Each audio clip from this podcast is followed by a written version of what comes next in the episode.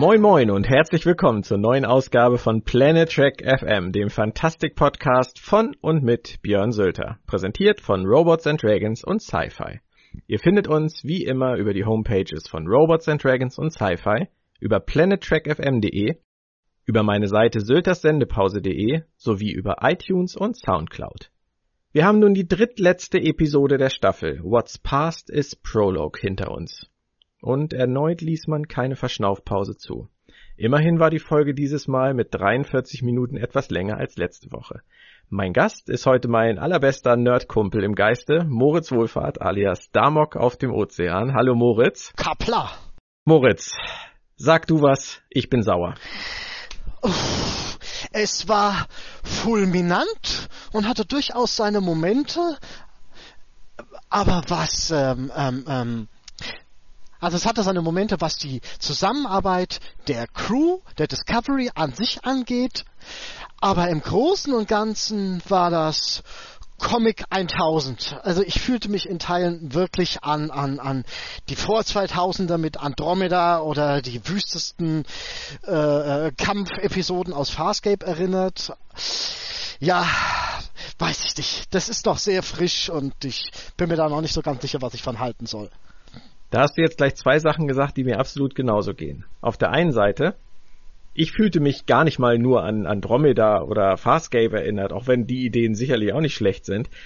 Für mich war das genau wieder wie der zweite Teil von In the Mirror Darkly aus Star Trek Enterprise. Da fand ich den ersten Teil damals, wo sie dann vor allem auch die Brücke betreten und äh, diese Uniform dann, das ist, das fand ich großartig. Das war ein richtig, richtig erhabener Moment. Das war auch eine Hommage. Das, das war richtig schön. Und in der zweiten Hälfte dieses Zweiteilers ging es nur noch darum, wer wen betrügt, austrickst, vergiftet, umbringt, wer mit wem schläft. Und es ist nur noch ein absolutes Chaos an äh, Meuchelmördertum gewesen, das mich wahnsinnig ermüdet hat. Und das habe ich jetzt in dieser Folge leider auch wieder gehabt. Bin ich im Grunde sogar re relativ bei dir. Äh, ohne da jetzt näher drauf eingehen zu wollen, aber Mirror Darkly hatte wenigstens eine gewisse Form von Ruhe, die, die, die ähm, ein bisschen ja, wie soll ich sagen, Track-typischer ist als das, was wir hier hatten. Also das war ja nur Krawallkrachbumm. Ja, wobei das finde ich gar nicht so schlimm. Das passt ja auch zur Serie. Also ich fand zum Beispiel diese Hinterhaltszene mit diesem doppelten Hinterhalt, den fand ich super gut gelöst. Das war eine nette Sache. Erst mit dem Schutzschild, dann kommen da diese Waffen raus, dann werden die zerstört, dann gehen die Schilde ein bisschen runter, dann werden die zurückgedrängt. Das war so auch nett umgesetzt. Also es ist als Action-Show waren das 43 super kurzweilige Minuten, Richtig. aber für mich fing's halt schon schlicht und ergreifend damit an, dass ich in den ersten Minuten enttäuscht war, dass Lorca jetzt wirklich einfach nur noch ein absoluter Schlimmling ist. Richtig, vor allem die Agenda, die war ja mal recht popelig. Also, eieiei. Jo, du Imperator, ich bin nicht mit dir einverstanden, du bist mir nicht zu krass genug, ich bin krasser, das war's. Naja, er ist Donald Trump. Und Giorgio ist Angela Merkel. Ja. Giorgio hat das Imperium zugrunde gerichtet mit mit Politik und äh, hat zu viel zugelassen und er sagt halt, ich bin der, ich bin derjenige, der die Mauer baut. Ich bin derjenige, der den ganzen Abschaum draußen lässt. Das ist, das ist die Holzhammer-Metapher 1000. Äh, ich meine, das hat Star Trek immer gekonnt. Star Trek hat immer Holzhammer-Metaphern gekonnt. Das hat mich auch nie gestört. Stört mich auch in diesem Fall nicht. Nur, ähm, wenn das alles ist, was ihm zu diesem Thema Lorca einfällt, das sein großer Masterplan, den er extra nochmal erwähnt hat und sagte, ich hatte, denkst du, denkst du etwa, ich habe keinen Plan, so nach dem Motto. Und sein großer Plan ist einfach nur, da jetzt reingehen, Bang Bang machen, sich auf den Thron auf. setzen, ja, sich auf den Thron setzen und äh, ja, ich bleibe dabei, ich fand Star Trek, auch wenn es Holzhammer war früher, von den Schattierungen her doch etwas feinfühliger, will ich es mal nennen. Nicht immer. Das ja, ist, wir wollen das auch nicht immer. schönreden. Nein, nein, da, da gab's, da gab's schon auch echt fiese Holzhammer-Geschichten in allen Serien. Aber Hau mal einen raus. Ich soll mal einen raushauen. Ja. Naja, gut, ich will jetzt nicht mit Patterns of Force kommen. Das ist ja nun das absolute Standardbeispiel. Aber das ist selbst 60er, bei, das ist End-60er. Was willst du von End-60ern erwarten? Bitte, das waren... Äh, Gut, dann dann denk ja, aber dann gehen wir jetzt bei bei Next Generation wirst du mich dann wirst du mir dann jetzt ankreiden, dass ich in die erste Staffel gehe, aber da gab es halt auch dieses Code of Honor, wo sie da diese Krieger diese Kriegerspezies dargestellt haben, ähm, wo man wo die Frauen dann um die Männer in diesem, Ja, ja, ja, diesem richtig. Ring Richtig, kämpfen mussten und ähm, also äh, feinfühlig und subtil und und sensibel. Ja, gut. Das Ist in Ordnung. das ist das also Star Trek konnte es immer mal gut feinfühlig, subtil und sensibel zu sein. Da gab's, gibt's auch ganz tolle Folgen, aber manchmal, wenn sie den, die Moralkeule schwingen wollten, dann haben sie sie auch schon mit aller Macht geschwungen. Das ist richtig, aber ähm, da sind wir bei einem, bei einem. Ich, ich dachte jetzt bei Star Trek, also ich dachte jetzt mehr an die Hauptgegner. Ich dachte, du wolltest jetzt irgendwen von den Hauptgegnern äh, auskramen und äh, Naja, die Cardassianer standen ja auch immer ein bisschen für, fürs Dritte Reich. Die Bajoraner standen letztendlich für die Juden. ist Das richtig. ist ja auch, Ist ist, ja auch eine Metapher, die jetzt nicht ganz so wahnsinnig tiefschürfend richtig. war. Aber sie haben sie gut ausgearbeitet. Ist richtig, aber du hast bei den Cardassianern hast du mehr oder weniger von Anfang an Garak, der, der sich nicht wirklich da ähm, ähm, ähm, ähm, auf die auf die komplett dunkle Seite einordnen lässt. Mit dem kann man ja reden. Also, aber ja, ich sehe deinen Punkt, ich sehe, was du meinst und äh, du hast da natürlich auch nicht Unrecht. Ja. We- Weißt du, was mich einfach am meisten daran stört? Hä? Es ist irrelevant. Es ist alles total irrelevant. Ja, ja, ja, ja. Weil wir haben, wir haben in all diesen Spiegel-Universumsfolgen, egal ob das jetzt Mirror Mirror war oder ob das in the Mirror Darkly war oder ob das alle Ausflüge aus Deep Space Nine waren, so unterhaltsam sie teilweise waren, hat es immer keine Konsequenzen gehabt. Es hat immer zu irgendwelchen Umstürzen geführt. Es hat immer dazu geführt, dass sich die politischen Systeme wieder verändert haben, dass jemand anders an die Macht gekommen ist. Und wenn sie dann zwei Jahre später wieder hingekommen sind, dann war sowieso wieder alles ganz anders. Und das ist halt jetzt auch so. Lorca wollte jetzt auf den Thron und hat es kurz geschafft und am Ende wurde das Schiff in die Luft gesprengt. Und letztendlich ist nichts relevant. Der, der Mirror Stamets ist auch tot. Der war so Ja, ja. flexibel, so in seiner Meinung flexibel, so nach dem Motto, ach jetzt Lorca, schade, dass du nicht tot bist, jetzt bist du wieder da, jetzt helfe ich dir. Lorca dann, nö, ich konnte dir eh nie vertrauen, Peng. Landry graben sie wieder aus, um uns zu zeigen, dass die Landry aus dem Spiegel-Universum genauso unsympathisch ist wie die Landry aus dem Prime-Universum. Das war echt verschenkt. Also, Und sprengen sie am Ende auch in die Luft. seht das war verschenkt.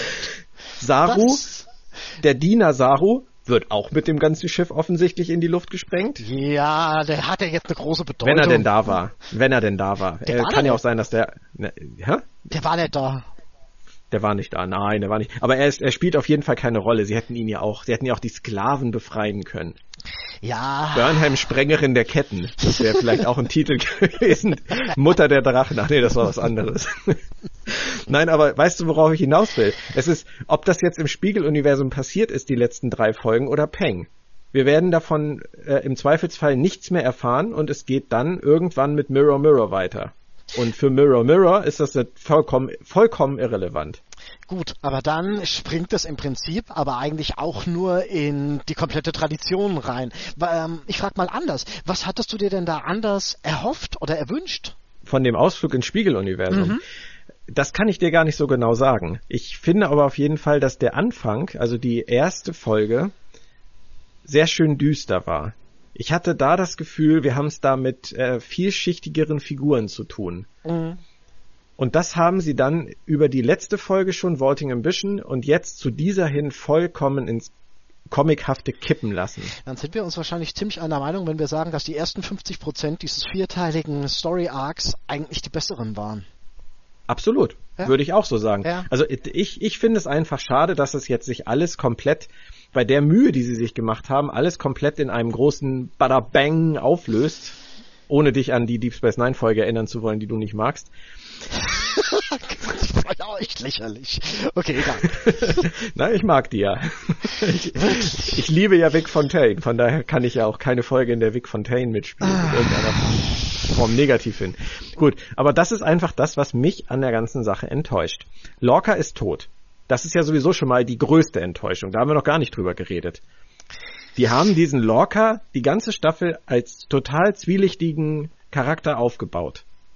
Dann wird auf einmal gesagt, er ist aus dem Spiegeluniversum. Musste man dann diese Kröte schlucken und sagen, gut, okay, hoffentlich wird er jetzt nicht einfach nur zum, oh, er ist der Böse. Er ist einfach nur der Böse. Und eine Folge später ist er tot. Ja, vor allem, vor allem wird's ja in den letzten Zügen der vorletzten Folge aufgelöst. Also das ist noch nicht mal, das ist, der hat ein 45 Minuten Finale im Ja. Vergleich zu einer Vorlaufzeit von neun, Ja. zehn Episoden. Das ja, ja. Und, und das ist letztendlich, und das regt mich im Nachhinein halt auch auf, das ist letztendlich genau das gleiche, was sie mit dem Vogue gemacht haben.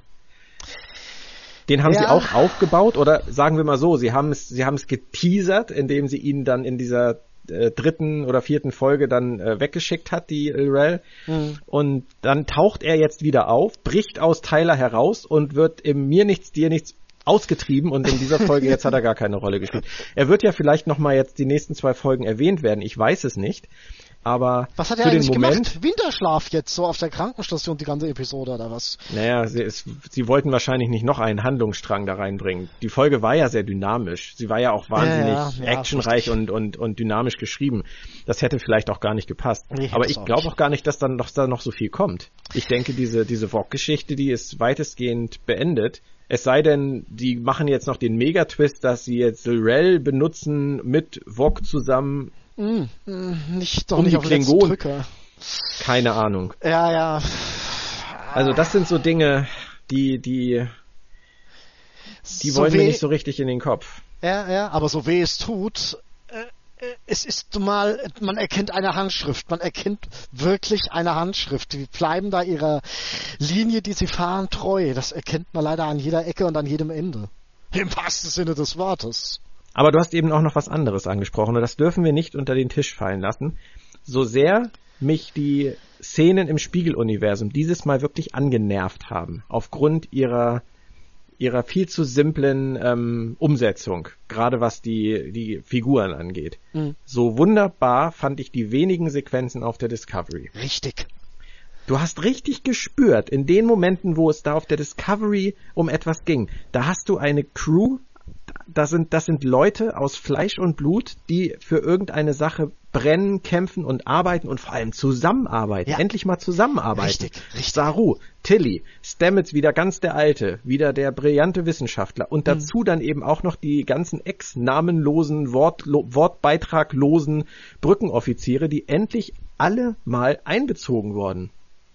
Ja, Fand richtig. ich super. Ja, Hat mir richtig, richtig Spaß gemacht. Und du siehst einfach, dass es die Leute nur berühren kann, wenn es um etwas geht, wenn es emotional um etwas geht. Ja, wobei sie da auch wieder die Holzhammer-Überkeule geschwungen haben mit, wenn dieses Netzwerk draufgeht, dann ist alles Leben im Universum in Gefahr und in allen anderen Universen auch. Da denkst du dir auch, ja, jetzt kommt aber mal runter. Also, Naja, äh, unter die Erde oder das Universum muss, wird, muss oder wird untergehen, machen sie es ja nicht mehr heutzutage.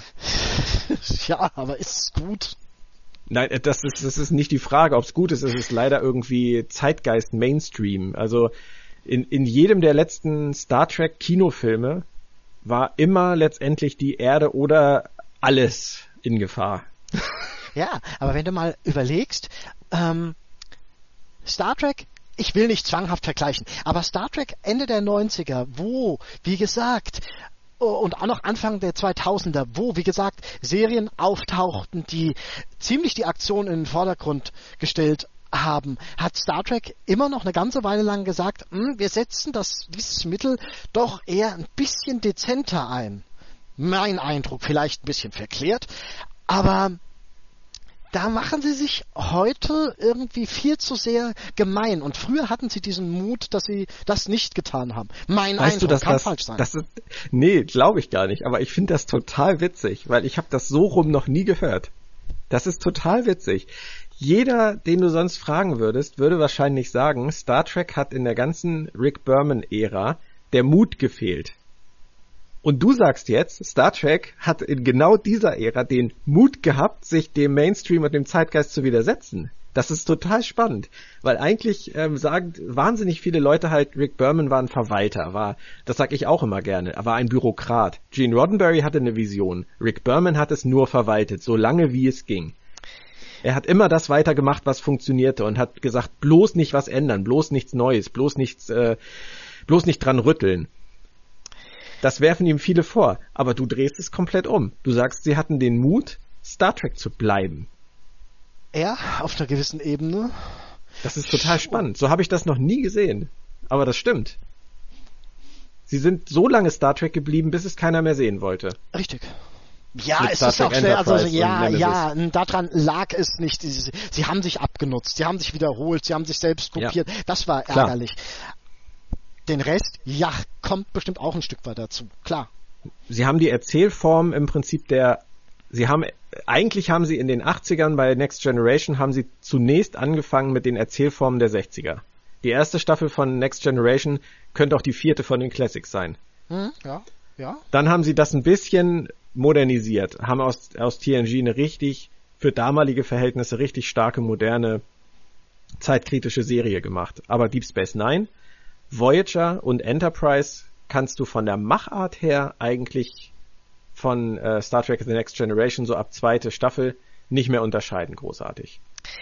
Hm, und wir reden da immerhin, ja, ganz kurz. Und wir reden da immerhin über eine Zeitspanne von 1988 bis 2005. Also es, wir reden hier nicht nur über fünf Jahre. Das ist richtig. Aber da würde ich jetzt in der Tat wirklich, das mache ich ja sonst eher weniger, sagen, dass ha. Deep Space Nine, pass auf, dass Deep Space Nine da positiv raussticht, weil äh, du da wirklich ähm, ähm, ähm, konsequente, fortlaufende Stränge hast. Äh, ähm, die Situation mit Bajor, die Situation mit Cardassia, ähm, der ähm, die Klingonen-Invasion auf Cardassia, nachdem sich die Föderation humanitär um Cardassia ja, ja. kümmert, da ist, da steckt viel drin. Also viel, viel anderes.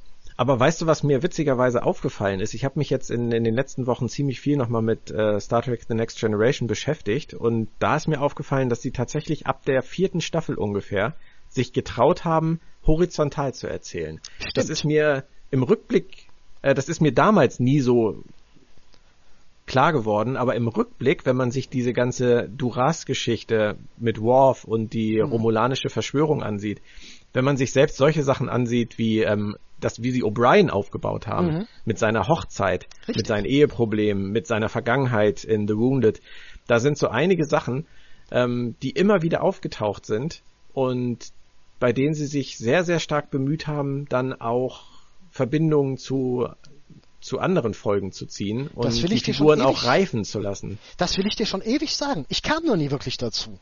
Auch Dann sag's der, mir doch mal. Haus raus. Auch mit der, hast du ja jetzt quasi zu 80 Prozent schon selbst getan. Aber nein, ich, ich, schiebe noch mit hinzu Worf und sein Sohn.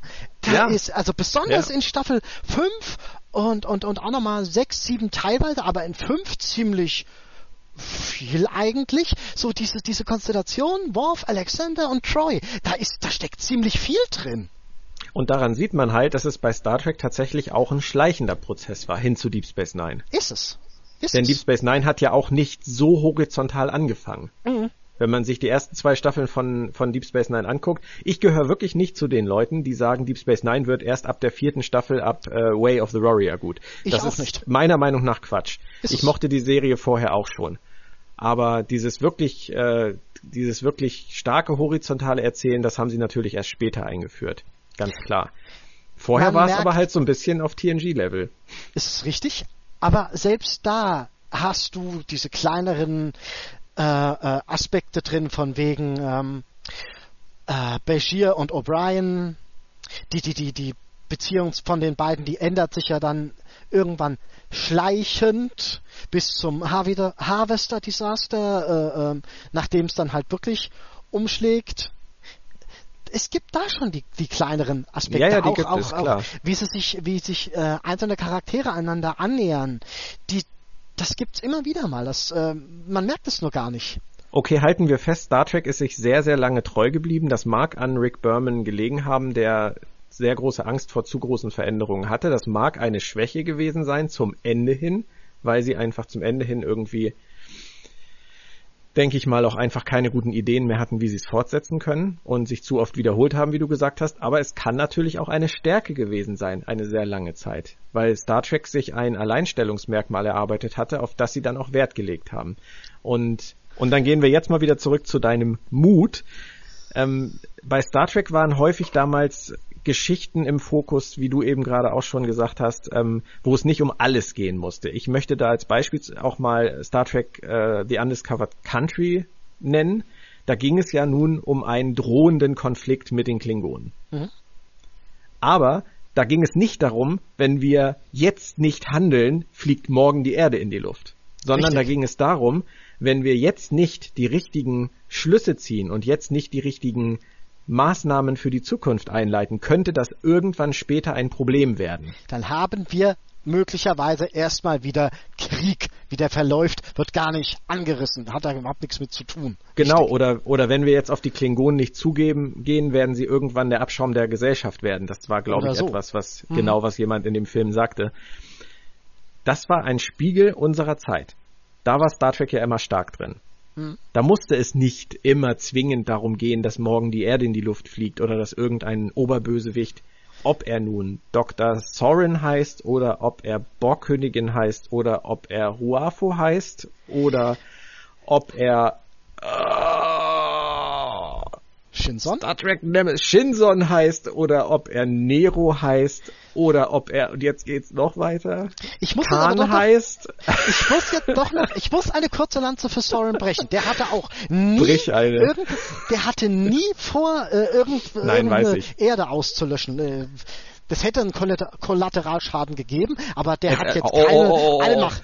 Ja, es hätte einen ein Kollateral, Kollateralschaden. Der, das, was war das für, ein, für eine Spezies da? Ich weiß nicht mehr, wie sie hieß. Auf ja, jeden da Fall. War, eine, war eine ganze Menge. Ist richtig? Ja. ja. Ist, ja, natürlich. Ähm, aber es war nicht die Föderation Nein, in ihrer es war ganzen nicht die Föderation, Tausendfaltigkeit in, in, in aber Ruafo hier, wollte auch nicht die Erde in die Luft jagen. Wer?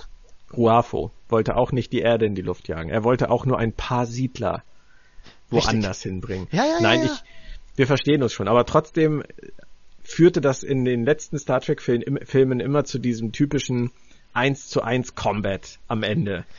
Zu ja. diesem Showdown. Ja, ja, ja. Und den haben wir jetzt ja im Prinzip wieder gehabt. Den haben wir jetzt mit Burnham und Lorca wieder gehabt und sie durfte dann noch einmal kurz sagen, wir von der Föderation hätten ihnen geholfen, nach Hause zu kommen, wenn sie gefragt hätten. So sind wir nämlich. Und dann kommt von hinten Giorgio und sagt, haha, ich aber nicht. und das Geile ist, ich hätte Burnham das wirklich geglaubt. Aber es war ihr ich auch völlig auch. egal, dass, es war ihr aber auch völlig egal, dass Giorgio ihn von hinten abgemuckst hat. Ah, noch von hinten? Ach, ja, Scheiße. Ich das war so, da, da fehlte wirklich nur noch die, diese säusende Musik im Hintergrund, als Burnham das gesagt hat, mit den Idealen und alles ist gut. Das war, das hat mich erinnert an ähm, Mars Attacks. als sie auf den Präsidenten treffen ja, ja. und er diese Jack Nicholson diese Rede hält und die Außerirdischen haben Tränen in den Augen und dann wollen sie sich die Hand geben und dann bringt der Außerirdische dann den Präsidenten doch um. So ein bisschen so war das. Aber Star Trek, verdammte Axt, Star Trek ist keine Parodie. Ja, richtig. Aber warum macht es denn? Hallo, wie dumm ist denn die Sequenz, wenn sie ihn von hinten abmeuchelt und trotzdem noch ich aber ruft? Ich meine. viel, viel Vertrauen in ihre Fähigkeiten, würde ich sagen. Ja, irgendwie schon. Also ich würde da nichts mehr sagen. Ach Moritz, Mann, das ist jetzt aber wirklich alles sehr negativ, aber in diesem Fall, ich bin, ich bin über diesen Lorca-Verlust, muss ich ganz ehrlich sagen, sauer. Er wird verheizt. Er wird wirklich verheizt, das ist richtig. Er, also, er ist verheizt worden, Moritz. Er ist tot. Er ist, er ist in den Kern geschmissen worden und das Schiff wurde danach in die Luft gejagt. Der Lorca, den wir kennengelernt haben, mit dem wir uns jetzt identifiziert haben als Figur, der ist weg. Egal, ob Jason Isaacs nochmal irgendwann irgendeinen anderen Lorca spielt. Und das ärgert mich. Das ist äh, billig. Ja, ich verstehe es, aber ich sag ganz ehrlich, ich habe so ein bisschen, ich habe so ein bisschen was dagegen, wenn man Geschichte äh, um die Charaktere, für die Charaktere verbiegt. Charaktere müssen sich der Geschichte anpassen. Und da kann es eben nun mal passieren, dass ich meine, wenn die Geschichte gut genug ist, ja, bin ich gut, dabei. Richtig. Ja, ja, ja, gut. Das ist natürlich jetzt wieder. ja, aber nicht nicht für den für den Kampf der der. Ähm, ja, ist richtig der Comichelden, weißt du, das ist, ist mir. Ja, ist richtig. Bin da hatte dann selbst der böse Lorca hatte da, finde ich, was Besseres verdient. Ja, ist richtig. Aber gut, ähm, wie auch immer. Es gibt viel, viel wichtigere Dinge in dieser Folge. Zum Beispiel Tillys Haare. Nein, die viel wichtigere Frage ist, hat man hier jetzt endlich mal Sarus Hufe gesehen? Also, fangen wir mit den Hufen an. Man hat Sarus Hufe nicht gesehen. Nein.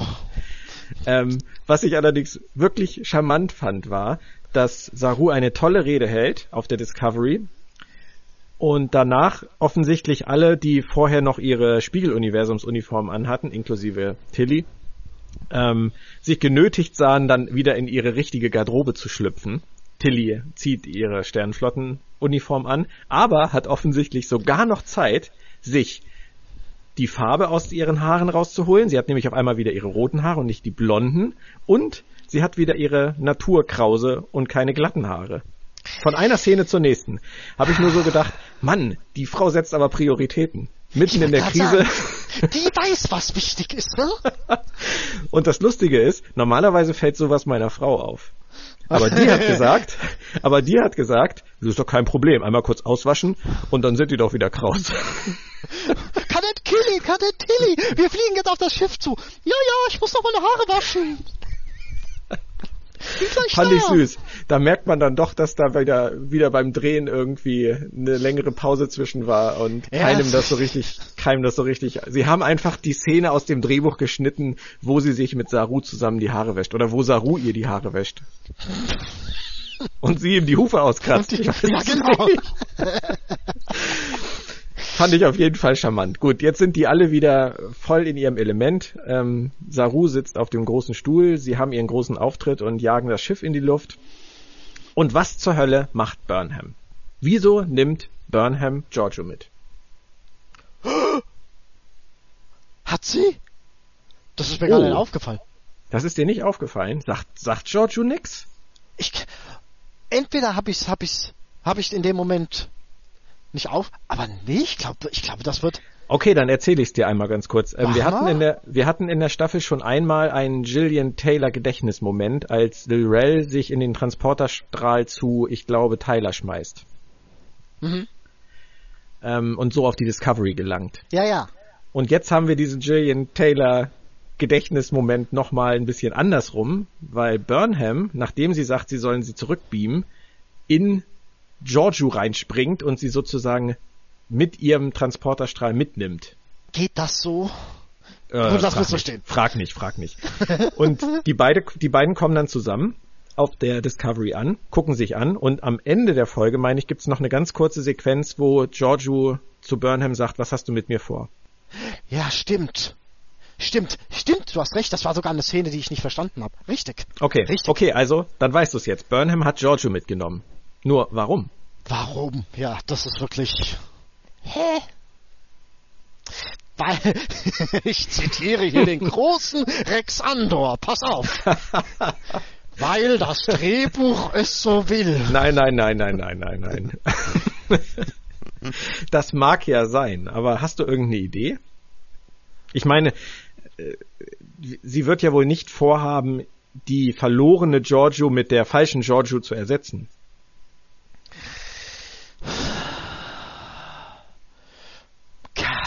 Muttergefühle, ich, ich, ich Tochtergefühle Gnade, dann eher.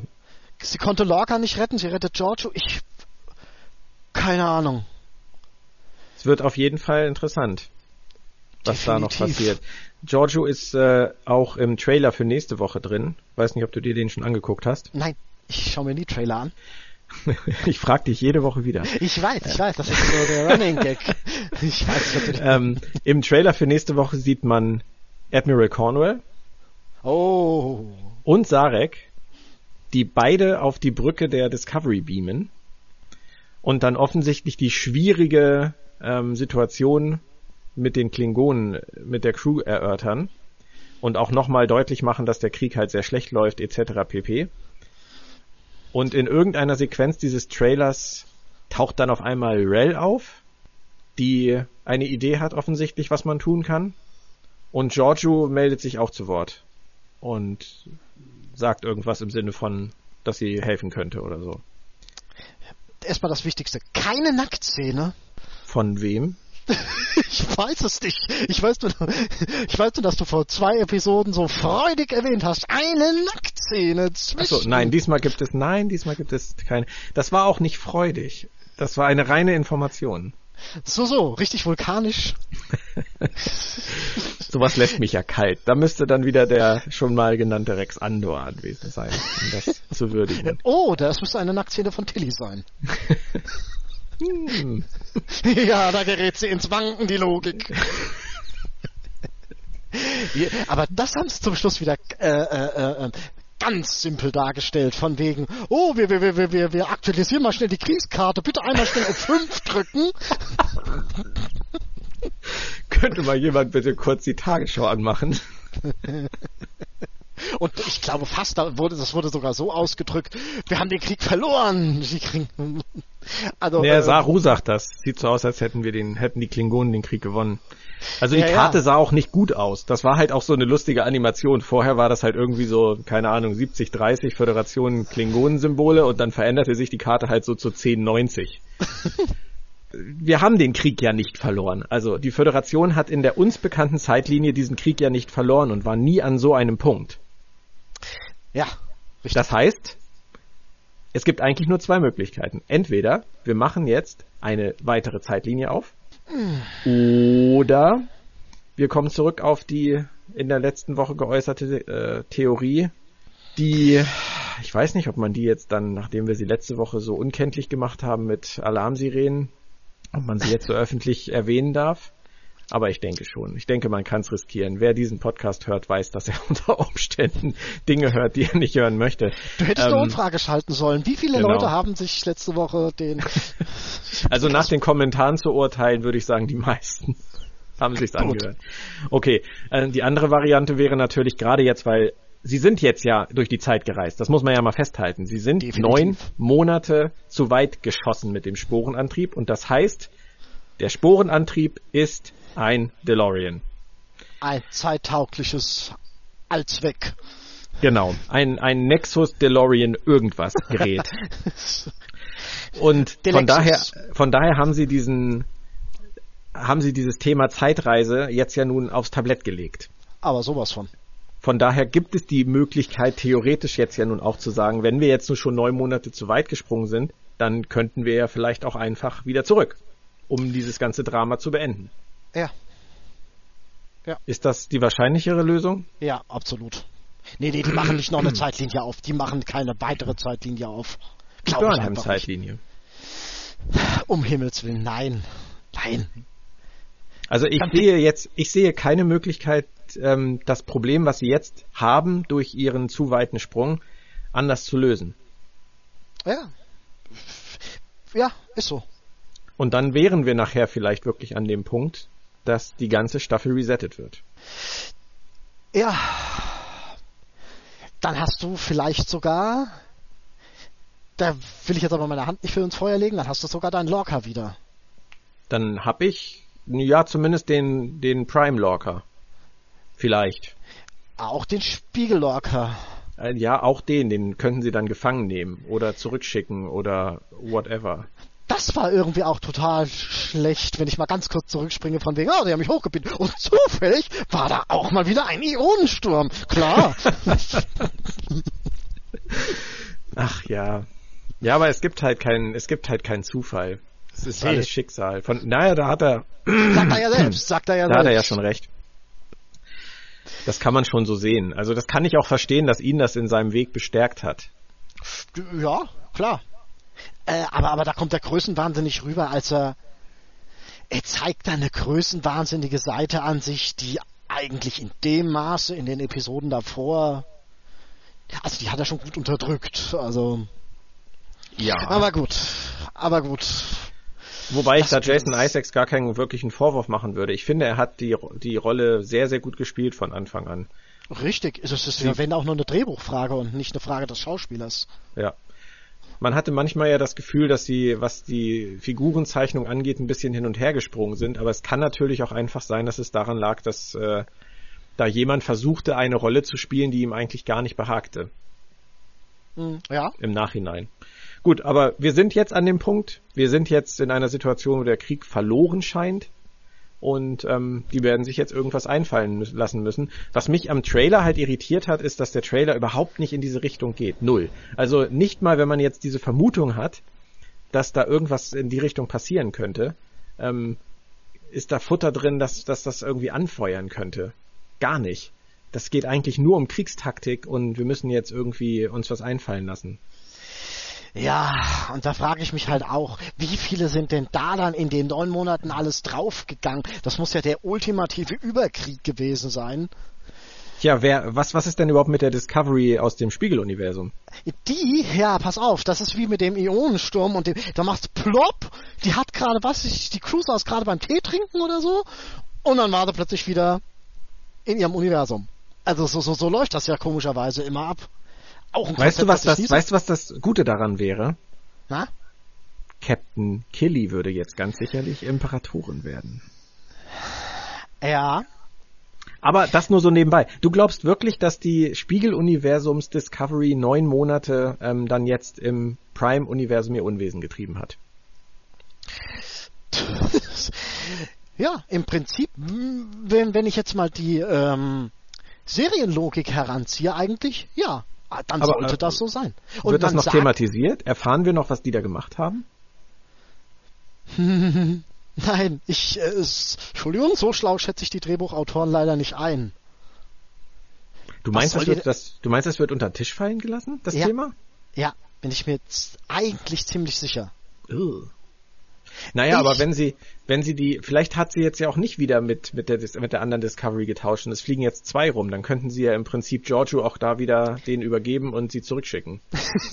ja, nein, aber ich, wie gesagt, ich glaube, so läuft die Technologie-Fantasie da nicht. du meinst einfach, das ist ein, ein Austausch, der dann stattfindet ja. in dem Moment und dann wieder zurück.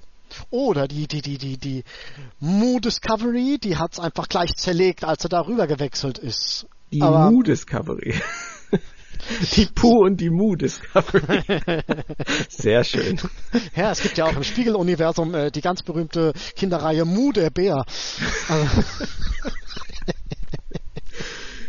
die Moo Discovery. Da gibt's auch keine Pudel, sondern Mudel, weil die sind alle. Alles klar. Ach ja, wie sind wir darauf gekommen, Herr Wohlfahrt? Ähm, ähm, ähm, ähm, Discovery, Plop, Tee ja, trinken. Genau. Äh. Gut, okay, du meinst, wir sehen sie nicht nochmal. Hm. Du meinst, In wir sehen Captain Kelly nicht nochmal? ich fürchte, also nicht in 90 Minuten. Nee, wahrscheinlich wenn das nicht. Jetzt noch mal, wenn das jetzt nochmal ein vier Episoden Story Arc gewesen wäre, dann vielleicht. Hm. Aber so, nee, nee, nee, äh, wenn wir jetzt mal, wir orientieren uns jetzt mal an TOS. Wirklich, wir orientieren uns jetzt mal an TOS, Mirror Mirror. Das sind die sang- und klanglos äh, wieder ausgetauscht worden, als, als äh, Kirk, McCoy, bla und blub wieder darüber gehüpft sind. Ja. ja Wie das, das auch schon. immer technisch passiert, ist passiert. Ja, da ist also, was dran. Was mir noch aufgefallen ist, ist, ähm, dass der Drehbuchautor Ted Sullivan ziemlich genau hingeguckt hat bei Star Trek The Next Generation Yesterday's Enterprise. Weil da war es ja so, dass die Enterprise C mitten aus einer Kriegshandlung herausgerissen wurde, dadurch mhm. die ganze Zeitlinie sich verändert hat und dann war das Dilemma der Folge ja, dass sie sie in diese ausweglose Situation zurückschicken mussten, damit die Zeitlinie äh, wiederhergestellt wird. Richtig. Die Discovery ist auch mitten aus einer Kriegshandlung heraus ins Spiegeluniversum geflogen. Nee. Doch. Nein. Nein, nicht aus einer Kriegshandlung. Sie ist mitten aus einer aus einem Krieg herausgerissen worden. Als da war aber gerade wichtiges ganz friedlich gesprungen. Die sind friedlich gesprungen. Da war ja. gerade kein Stress am Laufen. Ja, aber warum ist denn dann der Krieg jetzt so bescheiden gelaufen? Weil die Discovery gefehlt hat. Hm. Das finde ich sowieso ein bisschen merkwürdig, dass der Krieg jetzt so schlecht läuft. Ich meine, de Kufma, ja, weg. Kohl, auch weg. Sarkophag-Schiff, weg. Was hatten da? Da muss ja irremäßig auf der klingonischen Seite was abgegangen sein, dass die, dass die da. Aber ja, gut. Captain Kelly hat sich mit den Klingonen, Klingonen gestellt. gestellt. Ja. Das Nein, aber sein. Ja, aber ganz ehrlich, also ich denke schon, dass es so gemeint ist, dass das Verschwinden der Discovery den Kriegsausgang verändert hat. Und deswegen werden sie mindestens wieder dahin zurückkehren müssen, wo sie verschwunden sind. Äh, ich, ähm, da ex dazu existieren ja keinerlei Daten, ob du das, dass man das jetzt der Discovery anrechnen will. In der Logik nee, der Drehbuchautoren würde ich sagen, ist das ziemlich logisch. Gut, okay. Das ist das schlagende Argument. Aber. Vermute ja, ich einfach gut. nur. Ja. Es ist eigentlich nur die, genau die gleiche Geschichte. Ein Puzzleteil fehlt, die ganze Zeitlinie verändert sich, also muss es wieder rückgängig gemacht werden. Vielleicht wollen sie ja auch nur wieder dahin zurückspringen, neun Monate zurück an den richtigen Ort und fliegen dann aber zwei Jahre zurück, landen beim Doppelstern und sagen, wenn wir schon mal hier sind. ja. Ups. Dann können wir auch gleich noch alle retten. Wir haben die Staffel das neu ist, gestartet, das tut uns aber leid. Das, das, ist ja letztendlich genau das gleiche, was man Captain Picasso durch die Blume ein wenig ähm, vorgeworfen hat in Star Trek Generations, dass er den Nexus benutzt, um an einen Ort zurückzugehen, wo eigentlich schon spitz auf Knopf steht, anstatt dass er Wochen, Monate weiter zurückgeht und Soren einfach in zehn vorne verhaftet. Ja, ja, ja, richtig. Ja, gut, kann man, ja, stimmt. Und äh, irgendjemand, ich glaube, es war Brandon Brager, der dann irgendwann mal sagte, halten wir doch Picard einfach zugute, dass er genau weiß, dass es falsch wäre, mit der Zeitlinie rumzuexperimentieren. Und deswegen hat er den ähm, sozusagen den den frühestmöglichen Zeitpunkt ja wo, den, äh, den oder den letztmöglichen Zeitpunkt ja, für sich ja, gewählt, wo, wo er noch eingreifen konnte, ohne genau, dann vorher zu viel kaputt zu machen. Ich, kann ähm, ich kann ich sogar geht. Jetzt sind wir aber wieder ziemlich weit vom Thema abgekommen. Richtig. Also Moritz, ich fand tatsächlich, es war die schlechteste Folge der Staffel. Gar nicht mal, weil die ah. Folge schlecht war. Nee, gar nicht mal, weil sie an sich schlecht war. Ich habe mich unterhalten gefühlt, wie von der ganzen Staffel. Die ganze Serie hat mich bisher gut unterhalten, aber ähm, das, was sie jetzt mit Lorca gemacht haben, das, was sie mit dem Spiegeluniversum gemacht haben und ähm, wie sie das jetzt versuchen, irgendwie wieder, wieder gerade zu rücken, das ist mir einfach alles viel zu, viel zu einfach, viel zu billig umgesetzt. Da fand ich das mit den Pavanern schlimmer, aber ich verstehe deinen Punkt. Also du würdest nicht sagen, es ist die schlechteste Folge der Staffel? Nee, nein, es ist, ähm, ähm, ich finde, man muss das ein Stück weit mit den letzten drei Episoden als Pack sehen und dann ist es einfach so das Finale, auf was das Ganze hinsteuerte. Das kann man jetzt finden, wie man will. Da kommt dann wirklich auf die eigene Meinung an. Ja, ist es richtig, Lorca wird verramscht auf, auf übelste Art und Weise. Es ist Comic hoch 1000. Aber als ähm, Finale eines Vierteilers geht das in Ordnung. Mit, mit, mit anschließender Überleitung zu dem nächsten Krisenherd. Doch, es, es, es passt schon irgendwie, es fügt sich gut ein. Es fügt sich gut ein. Es hat einen guten Vorlauf, es hat einen guten ähm, Dreh- und Angelpunkt zum, zum, zum nächsten Thema. Das geht. Das geht. Finde ich, finde ich im Gesamtkontext nicht so schlimm. Was erwartest du jetzt noch von den letzten zwei Folgen? Schwer zu sagen, weil äh, wir jetzt in einer komplett neuen Ausgangssituation sind und sich einfach die Frage stellt, die wir auch eben schon hatten. Was wollen Sie jetzt machen? Wollen Sie den, wollen Sie den Antrieb gezielt nochmal einsetzen oder wollen Sie einfach retten, was zu retten ist? Wird auch ein bisschen schwammig gehalten jetzt eben in der, in, in der letzten Einstellung von wegen, äh, ähm, da wäre es eigentlich ganz gut gewesen, nochmal zu sagen, von wegen, geht der Spornantrieb noch, geht der Spornantrieb nicht mehr. Mhm. Schwierig. Sie haben uns da in, das, in, einer, in einer, an einer Stelle hängen gelassen, die ziemlich kompliziert ist, äh, äh, fortzudenken. Ja. Sagen wir es mal so. Was du ähm, nicht sehen konntest, ist, dass ähm, am Ende dieser ganzen Sporenantriebsgeschichte ein, eine einzelne grüne Spore auf Tillys Schulter gelandet ist. Oh nein! Und die, Kam und die Kamera ist auch hinterhergegangen hinter dieser Spore, die auf Tillys Schulter ge gelandet ist. Das hat okay. bestimmt noch irgendwas zu bedeuten. Vielleicht das äh, ist, ist da das ist eine die Hauptbedeutung. Ja, vielleicht ist da das gespeicherte Sporenkatra von Dr. Kalber drin, mit dem sie dann jetzt den Körper wiederbeleben können. Von dem er gar nicht weiß, wie das da überhaupt reingerutscht sein soll. Aber vielleicht können sie aus dieser einen Spore auch einen neuen Sporenwald züchten. Vielleicht wird Tilly jetzt auch zur, zum Tardigraden und frisst sich selber. Der Telegrade. Der Telegrade, sehr schön. Wir werden sehen. Moritz, wenn du nichts Akutes mehr hast, sind wir auch schon am Ende. Tatsache. Äh, ich stelle mal eine dumme Frage. Haben die nicht gesagt, dass die äh, äh, ähm, genug Sporen haben für einen, Spreng, äh, für einen Sprengkopf? Und das kam mir dann so vor, als hätten die da Torpedos am Mast reingejagt. Aber ähm, das könnte vielleicht auch nur für mich rüber, so rübergekommen sein. Ist auch das ist wieder das Ding. Ich müsste tatsächlich noch mal reingucken. Ich kann es dir nicht sagen, wie oft sie gefeuert haben ist auch keine besonders wichtige Angelegenheit. Es hat funktioniert. Ja. es hat funktioniert. Ich fragte mich dann halt nur in dem Moment, Halleluja, die halten aber drauf. Doch mehr Sporen. Eins zur Sicherheit. Ja. Nee, okay. Juti, das war's dann auch schon wieder für heute. Mir hat sehr viel Spaß gemacht. Ein bisschen Nerd Talk mit dir, Moritz. Ich hoffe, dir hat's auch Spaß gemacht. Auf jeden Dank. Fall. Dann kommen wir jetzt noch zu unseren O-Tönen. Und als erstes unterhalten wir uns mit Christian Humberg. Christian, ich habe den Podcast mit Moritz schon angefangen mit dem Satz, Sag du was, ich bin sauer. Ich möchte das hier jetzt genauso halten und überlasse dir freie Schussbahn. Also sauer bin ich nicht.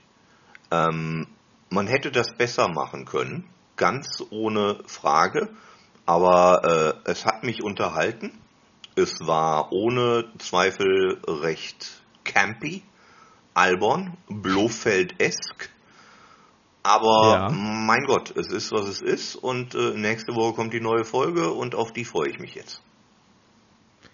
Und dass Lorca eine Folge, nachdem er enttarnt wurde, schon um die Ecke gebracht wurde, hatte ich nicht Das gestört. war ein anderer Lorca als vorher. Ne? Auf einmal war es äh, der Donald Trump Lorca, den kannte ich noch gar ja. nicht, der war neu. Und äh, als der seine Donald Trump-Rede äh, hielt, habe ich mich äh, zu meiner Nebenfrau umgedreht und gesagt, wir haben äh, ab sofort keinen äh, Jason Isaacs mehr in dieser Serie, denn diese Figur ist unter gar keinen Umständen mehr haltbar. Wir hatten ja letzte Woche noch spekuliert, ob man den vielleicht bekehren müsse, damit die Figur beibehalten werden könne, aber die Figur, so wie sie in dieser Woche geschildert wurde, und zwar ausschließlich in dieser Woche, äh, ist nicht vertretbar. Unter gar keinen Umständen und äh, good riddance, äh, schön, dass er weg ist. Aber schade um die Figur an sich, also nicht die letzte Lorca-Figur, sondern die davor. Ist die Figur schon. aus den Folgen äh, 3 bis 12 war das, glaube ich. Äh, die fand ich durchaus interessant.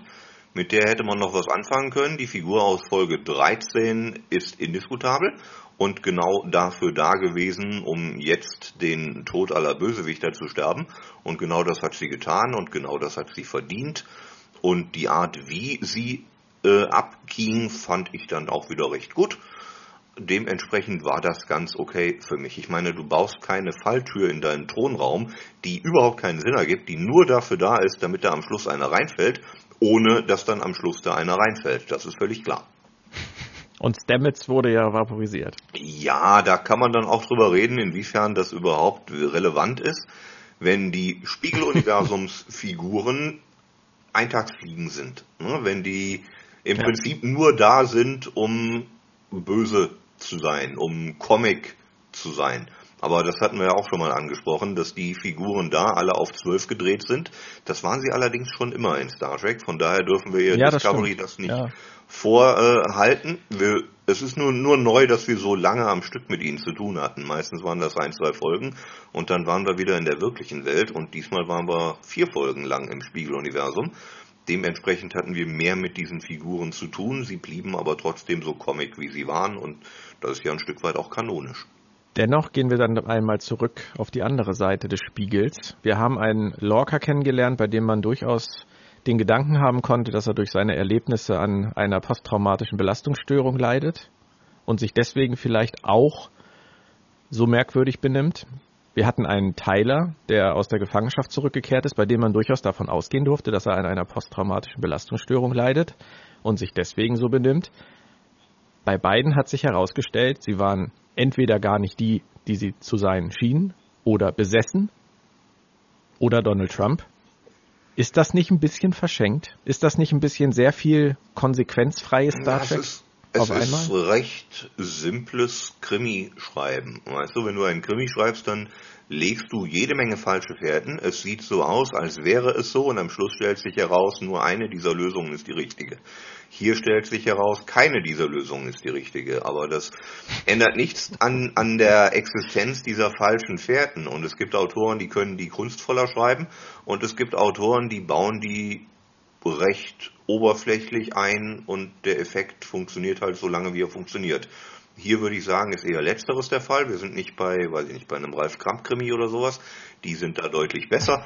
Aber äh, wir sind bei Star Trek Discovery und im Kontext dieser Staffel war das in Ordnung. Na gut.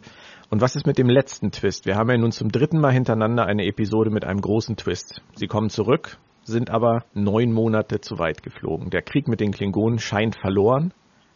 Wie kommt man da wieder raus? Das ist eine sehr, sehr gute Frage, zumal wir ja auch noch die Imperatorin mitgenommen haben, was mhm. relativ unsinnig auf den ersten Blick erscheint. Das Einzige, was ich mir vorstellen kann, ist, dass man die Imperatorin irgendwie benutzen, um den Krieg mit den Klingonen zu beenden. Ich wüsste jetzt noch nicht wie, aber es gibt für mich auch keinen wirklichen Grund, die Frau mitzunehmen, abgesehen davon, dass Burnham ihr das Leben retten möchte, weil Burnham ein guter Mensch ist. Aber jetzt stehen wir da und haben die Figur in einem Universum, in dem sie nicht reingehört und in dem sie auch nicht sein will. Und äh, die Imperatorin bleibt ja böse. Die kannst du nicht einfach nur mit ins hiesige Universum nehmen und sie wird automatisch gut. Das hat bei Lorca auch nicht funktioniert. Dementsprechend haben wir ein Problem mit der und wir haben ein Problem mit äh, den Klingonen, die den Krieg gewonnen haben, den wir nie gesehen haben. Ich habe tatsächlich äh, äh, fest geglaubt, dass wir tatsächlich eine Zeitreise machen, allerdings in die Zeit vor dem Pilotfilm und auf den großen Reset-Knopf drücken, wie du und Mike das letzte Woche ja schon äh, in eurer Spoiler-Sektion, äh, schöne Grüße an Mike an dieser Stelle, ich habe es gerne gehört, äh, äh, gesagt haben. Und äh, jetzt bin ich sehr überrascht, weil mit einem Zeitsprung nach vorne hatte ich nicht gerechnet. Ich befürchte, dass uns in den verbleibenden Folgen nochmal eine Zeitreise bevorsteht und wir doch tatsächlich noch den Reset-Knopf drücken. Aber das wären zwei Zeitreisen innerhalb von drei Folgen, das fände ich ziemlich blöd. Es gibt doch aber eigentlich keine andere kanonische Lösung. Hm, das ist eine gute Frage. Wie ging denn der Konflikt ursprünglich aus? Ich gehe jetzt einfach mal nach der Karte, die Sie am Ende gezeigt haben. Da sah es ja so aus, als wären inzwischen nach diesen neun Monaten 90 Prozent des Sektors, des Alpha-Quadranten, was auch immer sie da gezeigt haben, nachdem sie kurz mal die Kriegsergebnisse aktualisiert haben oder synchronisiert haben, wie auch immer, in der Hand der Klingonen. Das halte ich für schwer darstellbar im Kanon. Das hätte man doch sicherlich erfahren, dass die Föderation mal so dermaßen kurz davor stand, von den Klingonen besiegt oder ausgelöscht zu werden, dass die Sternflotte nicht mal mehr auf Rufe antwortet. Naja, nur weil es noch nicht thematisiert wurde, heißt das nicht, dass es nicht so gewesen sein kann. Die Frage ist, ob es schon mal klipp und klar anders gesagt worden ist und da könnte ich mich nicht dran erinnern. Ich weiß es nicht. Dementsprechend wäre das zumindest theoretisch machbar, dass wir das jetzt irgendwie zurückerobern oder dass wir jetzt einen Friedensvertrag aushandeln und unsere Gebiete wiederbekommen und dann ist alles wieder gut. Dann waren die halt mal neun Monate lang besetzt und danach ist alles wieder in Ordnung. Es wurde sicherlich bisher nie gesagt, dass es nicht passiert ist. Ist das gleiche wie mit dem Sporenantrieb. Nur weil der Sporenantrieb nie erwähnt wurde, heißt es das nicht, dass es ihn nicht irgendwann mal gegeben haben könnte. Mir ist das auf Dauer ein bisschen zu einfach, aber ich halte es auch für möglich, dass sie diesen Weg gehen. Dennoch bin ich der Meinung, dass die Zeitreise-Variante sehr viel einfacher für die Autoren war und wahrscheinlich auch sehr viel wahrscheinlicher ist als Ausgang für die Glaube Staffel. ich ehrlich gesagt auch, halte ich aber für die dümmstmögliche Wendung. Du machst nicht zwei Zeitreisen innerhalb von drei Episoden. Dadurch wird Zeitreise zu einer normalen Option und die sollte sie nicht sein. Das ist, äh, wäre viel zu einfach, narrativ gesehen. Ja, ja, aber sieh es doch mal andersrum. Wenn du jetzt Wissenschaftler an Bord der Discovery wärst und du wärst jetzt mit Hilfe des Sporenantriebs neun Monate übers Ziel hinausgeschossen und hättest im Prinzip dadurch die Erkenntnis, der Sporenantrieb funktioniert wirklich als Zeitmaschine. Und wir haben jetzt das Problem, dass wir durch diesen neun Monatssprung den Krieg verloren haben. Wir haben auch durch die Zeit davor ganz viele Menschen verloren. Durch einen Krieg, den man vielleicht hätte verhindern können. Du musst an dieser Stelle doch als Wissenschaftler an Bord dieses Schiffes sagen, wir müssen diese Technik dann jetzt zu unseren Gunsten nutzen, den, zumindest den Sprung zurück neun Monate machen, um das Dafür zu verhindern. müssen wir aber erstmal rausfinden, wie wir gezielt springen können. Wir, das wir ist klar, aber steuern. es muss, es muss aber zumindest angesprochen werden. Also du sagst, das wäre die dümmste Lösung, aber für mich würden die Figuren dumm rüberkommen, wenn sie nicht auf die Idee kämen, diese Technik jetzt für sich zu das nutzen. Das ist richtig. Das ist absolut richtig, aber äh, wir müssten danach vermutlich auch einen Weg finden, diesen Sporenantrieb kaputt zu machen, unwiederbringlich, damit wir fortan nicht die Option haben, wann immer die Kacke dampft, auf Zeitreise umzuschwenken um aus der dampfenden Kacke rauszukommen. Das wäre nämlich total einfach und blöd. Das stimmt. Hat es dir gefallen, dass es so dargestellt wurde, als wenn durch die Zerstörung des Sporennetzwerkes das komplette Universum zerstört werden könnte? In allen Multiversen? Ja, das ist ein Stück weit äh, das, was in diesem Sporenantrieb ja angelegt war, in diesem Sporennetzwerk, das überall existiert.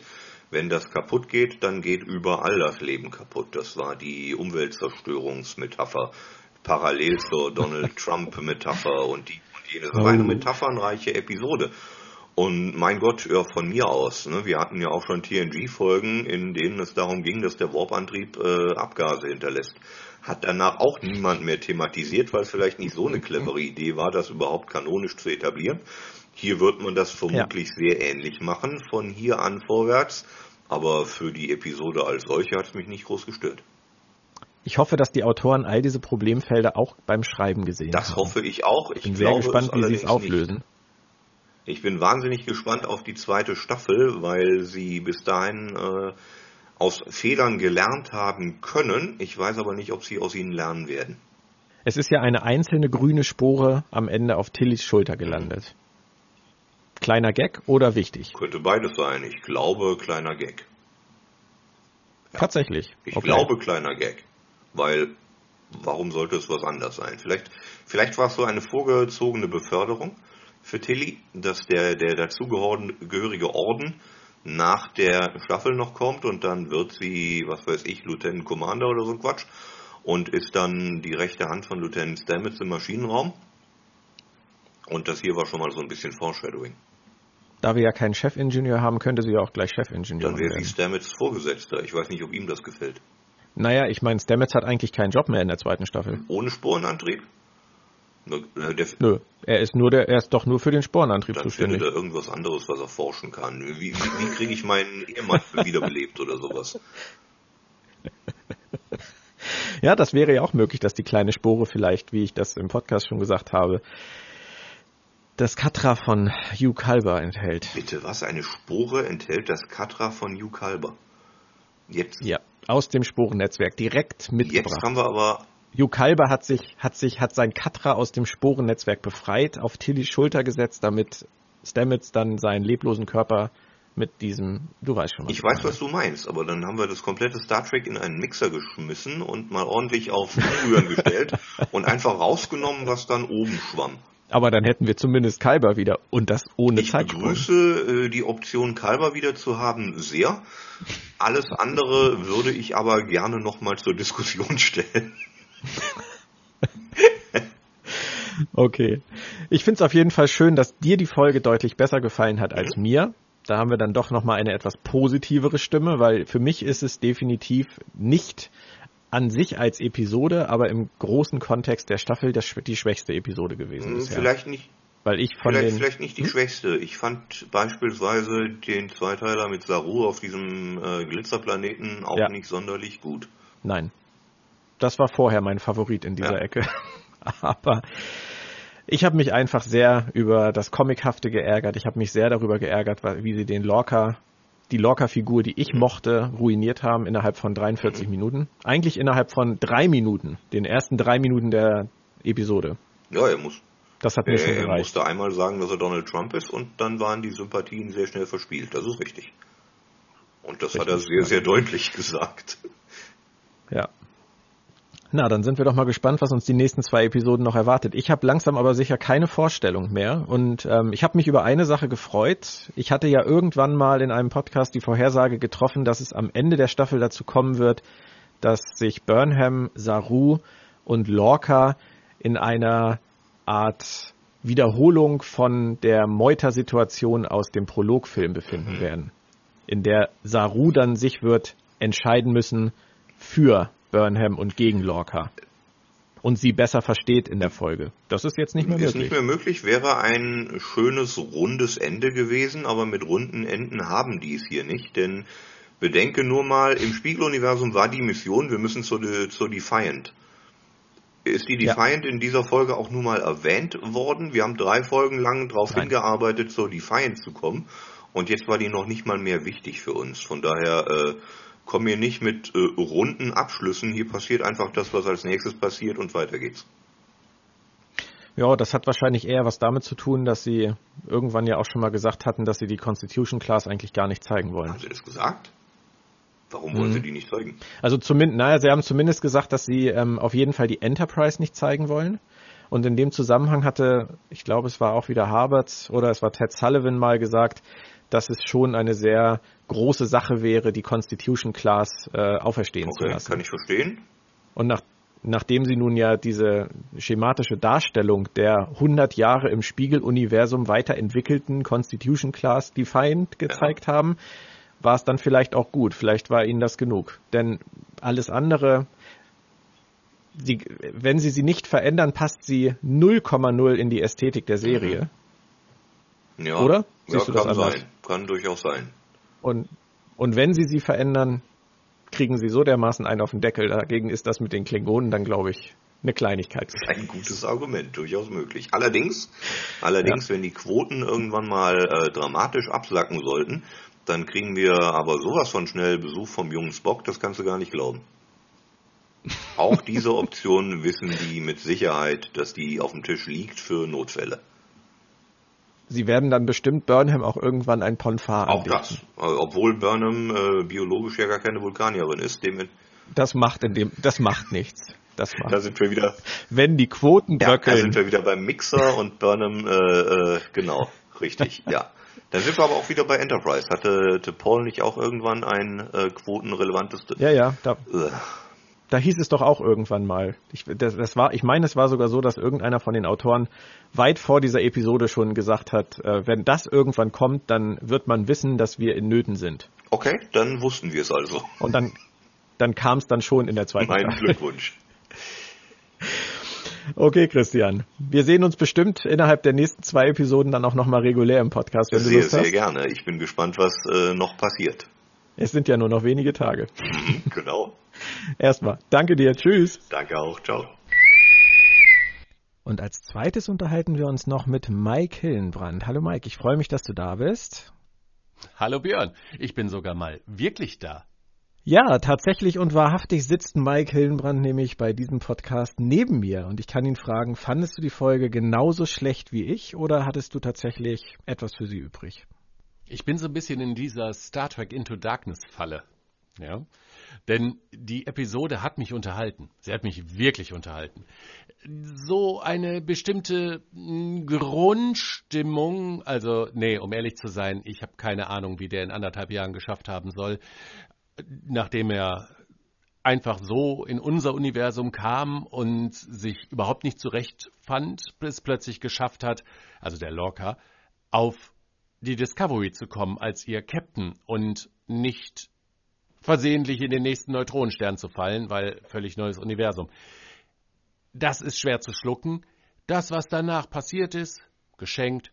Jason Isaacs hat in vielen vielen Interviews gesagt, ja, jetzt sind sie alle ganz entsetzt, weil jetzt merken auch die Schauspieler, ah, oh, ich bin in den nächsten Jahren gar nicht mehr dabei. Und meine liebste Antwort war ganz zum Schluss in einem Interview, als er gefragt wurde, das heißt, Sie haben auch Ihre Mitschauspieler angelogen die ganze Zeit? Und er sagte ja. Und dann fragte der Interviewer, und jetzt sagen Sie die Wahrheit? Und er sagte, das habe ich nie behauptet. Ich bleibe zu dem, was ich letzte Woche gesagt habe. Wir werden Jason Isaacs wiedersehen. In welcher Funktion? Auch in Staffel 2, so viel kann ich dir sagen. Keine Ahnung. Also ich glaube schon, dass der Mirror Locker ist jetzt tot. Aber sie sind jetzt, haben wir ja noch diesen Final Twist, von dem wir noch nicht so ganz wissen. Also jetzt wird's, jetzt wird's kompliziert. Weil jetzt haben sie die einmalige Chance, uns alle so zu verblüffen, indem die letzten beiden Episoden etwas schaffen. Moment, Moment. Sie haben uns bisher nicht ein einziges Mal wirklich verblüfft. Jetzt haben sie die Möglichkeit, uns richtig zu verblüffen. Sie haben bisher aber schon jedes Mal geglaubt, sie würden uns verblüffen. Ja, ja, aber das waren alles nur Nebelkerzen. Jetzt werden sie in den letzten beiden Episoden, werden sie etwas vom Stapel reißen, wo wir sagen, geil, darauf spielte das die ganze sie machen Zeit ab. 13 Episoden lang Nebelkerzen, um uns am Ende wirklich einmal zu verblüffen. Richtig, genau. Das ist das neue Star Trek. Nein, im Ernst. Also, Sie haben jetzt wirklich die etwas unwahrscheinlichere Möglichkeit, uns echt zu verblüffen und da ein tolles Ende, ein Finale hinzulegen, das uns umhaut. Oder Sie machen wirklich das Ganze noch schlimmer. Und zwar, wodurch? Weißt du, äh, Sie fliegen neun Monate, als Sie gesagt haben, wir haben uns, wir sind neun Monate übers Ziel hinausgeschossen, habe ich zuerst an dich und deine Theorie vom letzten Mal gedacht. Wo es so hieß, ja, Reset-Knopf und bla. Und dann dachte ich, nein, der Björn hat recht. Und dann sind sie neun Monate in die Zukunft geflogen. Und die Klingonen. Oh Gott, sie haben den Krieg gewonnen. Es gibt jetzt für mich zwei Möglichkeiten an dieser Stelle. Die eine Möglichkeit ist, Sie sagen, auch wenn wir neun Monate in die Zukunft fliegen, dann können wir auch neun Monate zurückfliegen oder vielleicht 18 Monate und dann hat der Björn doch recht mit seinem Reset-Knopf. Oder, und das wiederum ist eine Geschichte, die ich mit Moritz ja schon häufiger in dieser Sendung besprochen habe, beziehungsweise wo wir drüber nach, philosophiert haben, diese Sliders-Analogie. Stamets ist zwar der Meinung, Sie sind jetzt im richtigen Universum, aber was ist, wenn Sie das gar nicht sind, sondern Sie sind in einem Universum, in dem die Klingonen den Krieg gewonnen haben. Parallelen. Worf lässt grüßen. Nur wie könnte das weitergehen? Ich habe persönlich keine Ahnung, aber wie Herr Humberg immer so schön sagen, zu sagen pflegt, muss ich auch nicht, ich bin nicht im Writers Room von Discovery. Ich hätte auch keine Idee, wie man das weiterführen könnte. Deswegen glaube ich ganz fest an die Zeitreisetheorie. Aber Sie können nicht einmal dahin reisen und dann wieder dahin reisen. Okay, ich habe das Herrn Humberg auch schon gefragt. Ach so, okay. Deswegen frage ich dich jetzt auch nochmal. Du bist jetzt Stamets. Du ja. hast jetzt gerade festgestellt, dass dein Sporenantrieb wirklich in der Lage ist, wie ein DeLorean durch die Zeit zu reisen. Neun Monate übers Ziel hinaus. Was sagt dir das? Mit großer Kraft folgt große Verantwortung. Gut, was sagt es dir noch? Wir müssen den Antrieb zerstören. Ich will dir helfen. Tem es, Tempo es temporale dir, Polizei. Es sagt dir, Zeitreisen sind möglich und du hast die Maschine auf deinem Schiff. Ja, das wissen wir. Dein nächster Gedanke ist, wir haben einen Krieg fast verloren. Viele sind gestorben. Viele sind gestorben. Und du hast eine Zeitreise in deinem Schiff. Ja. Äh, Entschuldigung, eine Zeitmaschine ja. in deinem Schiff. Was tue ich? Ich fliege ins Jahr 2001 nein, nein, du gehst, du gehst und verhindere 9-11. Ich habe gerade eine Family Guy Folge gesehen, da haben die das gemacht. Ja. Hatte den Nexus zur Verfügung. Ja. Alles, was ihm dazu eingefallen ist, ist zum knappstmöglichen Moment zurückzugehen, um einen Faustkampf auf einer Brücke auszuführen. Wie, das war nicht logisch? Schlucken wir das mal. Stamets ist natürlich ein ganz anderes Kaliber. Stamets geht nicht nur neun Monate zurück, um das wieder gut zu machen, was jetzt aus Versehen passiert ist. Nein, er möchte alle die Toten wieder auferstehen lassen. Oder? Ja, hat er ja gesagt. Er jeder Bedenken. Worauf ich hinaus will. Er muss es zumindest seinem Acting Captain vorschlagen. Er muss ihm sagen, wir können jetzt Zeitreisen. Wollen wir es nicht versuchen? Könnte so viel Gutes bewirken. Und Saru sagt, na, da habe ich meine Bedenken. Das oh, meine Ganglien. Ah, ja. ja. Hm. Hm. Dann hätte man das aber zumindest abgefrühstückt. Aber wenn Stamets das nicht sagt, dann ist er völlig inkompetent. Es liegt auf dem Tisch und sie müssen zumindest auf die Idee kommen, es zu benutzen. Ob es klappt, ob sie es kontrollieren können, das ist überhaupt nicht das Thema. Sie müssen aber zumindest auf die Idee kommen. Alles andere wäre nicht nachzuvollziehen. Ja, du hast schon vollkommen recht, aber sie haben keine Sporen mehr. Sie haben noch die eine Spore auf Tillys Schulter. Ach ja, genau, diesen, dieses Peter Pan, dieser Feenstaub. Ja, mal gucken, was sich dahinter. Also Moritz, wir hatten. Moritz hatte die Vermutung, Tilly wird jetzt zum Tilly geraten. Das wäre eine Möglichkeit und ähm, das würde ich mir gerne mal ansehen. Ich glaube eher, dass sie daraus einen neuen Wald züchten. Das wäre eine Möglichkeit, in der Tat. Dann haben Sie wieder Sporen, aber ganz ehrlich, jetzt kommen wir schon wieder in diese Hypothesengeschichte. Also, Sie haben die Möglichkeit, uns zu verblüffen, indem Sie etwas tun, mit dem wir wirklich nicht gerechnet haben. Glaube ich daran? Ich gebe dem eine 20-prozentige Möglichkeit. Das ist nicht viel. 40 Prozent, Sie fliegen wieder zurück in die Zeit und du hast mit deinem Reset-Knopf recht. Und nochmal 40 Prozent, sie sind in einem anderen Universum als dem eigentlichen Prime-Universum, einem Universum, und sie gehen in diese Sliders-Richtung. Das heißt, die nächste Staffel wird, sie suchen den Weg nach Hause. Sowas wie Voyager, wie es richtig hätte sein können. Eigentlich wäre das dann auch Zeit für einen Gastauftritt von Scott Bakula. Das wäre ja zu cool. Der auf der Brücke auftaucht und sagt, oh boy. Das wäre zu cool. Quantum Discovery. Oder Discovery Leap, du kannst es dir aussuchen. Also, die Episode war schnell und dadurch, dass sie so schnell war, immer wenn etwas schnell ist, fragt man sich wenig. Das McDonalds-Phänomen. Das McDonalds-Phänomen, in der Tat. Hat das wirklich geschmeckt und warum habe ich jetzt Bauchschmerzen? Oh nein, warum ist mir jetzt übel? So muss man das sagen. Ja, aber auch nur bei einigen. Und auch das kann man nicht McDonalds zuschreiben. Also nicht hundertprozentig. Mich hat es mehr an Andromeda erinnert als an Star Trek. Ja, aber das war wirklich eine schlechte Serie. Ja. Ich wir haben noch zwei Episoden. Ich lasse mir, die, lass mir die Hoffnung, wir hatten während dieser Staffel in allen Podcasts immer wieder die Erkenntnis, der Mike, das ist der mit der Hoffnung. ja, ich werde die nächsten zwei, zwei Folgen, ich zittere, ich will sie, ich kann den Montag gar nicht erwarten. Ja, das ist toll. Allein schon dafür ja. bin ich dankbar, weil das ist mir das letzte Mal irgendwann in den 90ern passiert. Ja, und ja, so alt bin ich schon.